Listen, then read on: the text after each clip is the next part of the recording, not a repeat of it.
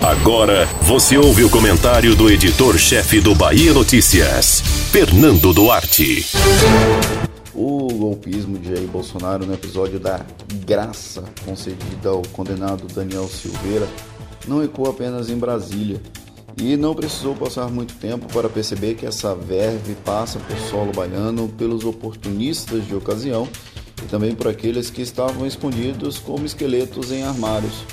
Nos dias subsequentes ao perdão ao criminoso, sobraram defensores da decisão e exemplos claros de que há golpistas prontos para subjugar nossa cultura, nosso conceito de nação e até a nossa republiqueta. O presidente deflagrou há tempos uma crise institucional para justificar a ruptura por ele almejada.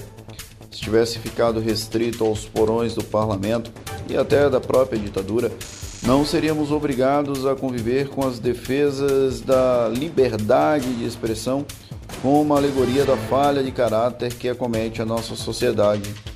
Em Porto Seguro, enquanto a motociata fingia não ser campanha eleitoral, Bolsonaro pregou para convertidos e foi seguido e aplaudido por outros oradores.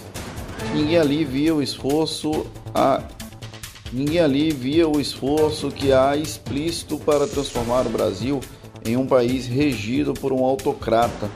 Houve até elogio eloquente, como se Silveira fosse um novo Tiradentes e se a ilha de Santa Cruz precisasse ser redescoberta.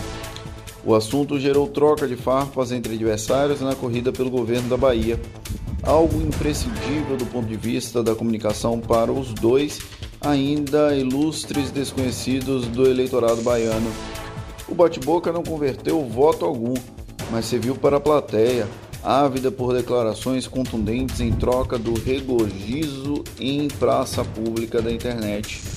De um lado, todavia, percebe-se o ar golpista em uma pílula dourada. Do outro, é negável o respeito à democracia e aos poderes da República. Pena que isso apareça muito tangencialmente no debate político até aqui. No mesmo contexto, um pseudo-cidadão soteropolitano como tantos outros que já receberam o título, achou relevante chamar artistas baianos de preguiçosos sob risos frouxos de quem deseja o voto dos eleitores locais. É um escárnio que demonstra a anuência com o esfacelamento do que chamamos de democracia. O arremedo é eleger um iletrado cultural para que ele não ajude a editar as regras da área nacionalmente. O golpismo também mora nessas atitudes, mas há quem aplaude e quem defenda. Entre tantas opções ruins, e elas existem aos montes, não me surpreende de que o que há de pior ganhe espaço e ocupe espaços nas arenas de debate público. É uma estratégia consolidada e que tende a se expandir. Enquanto tudo isso acontece, seguimos como revolucionários escondidos atrás de telas e no conforto dos nossos sofás. Felizes éramos quando os esqueletos continuavam nos armários e a preocupação da próxima eleição era quem poderia fazer algo de bom por essa nação. Agora, atenção é se teremos democracia ao final de um pleito. O golpismo não está restrito a Brasília, ele também anda pelas ruas da Bahia e aguardamos ansiosamente pelo repúdio de todos os atores, para dizer o mínimo, para não dizer graça.